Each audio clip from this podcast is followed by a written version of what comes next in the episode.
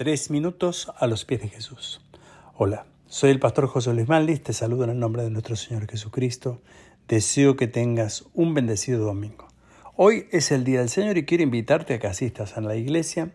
Si vives en nuestra región, a nuestro culto dominical presencial. Si vives lejos, también acompañarnos vía internet en vivo con traducción al alemán. Eres muy bienvenido y muy bienvenida. El texto que nos acompaña este domingo se encuentra en Hechos capítulo 2, verso 17, que dice, En los postreros días, dice Dios, derramaré de mi espíritu sobre toda carne y vuestros hijos y vuestras hijas profetizarán. Vuestros jóvenes verán visiones y vuestros ancianos soñarán sueños.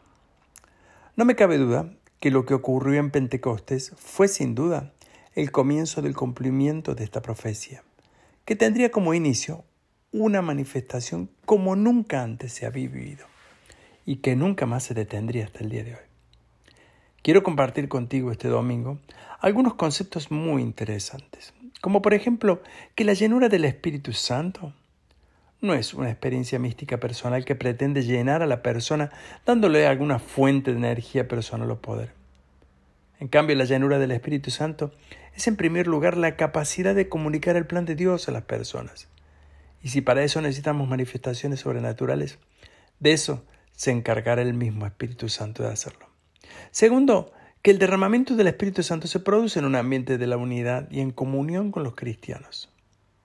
Tercero, vamos a ver que no es importante de la manera que el Espíritu se manifiesta, sino que lo importante es que el Espíritu se manifiesta en el contexto de grupo.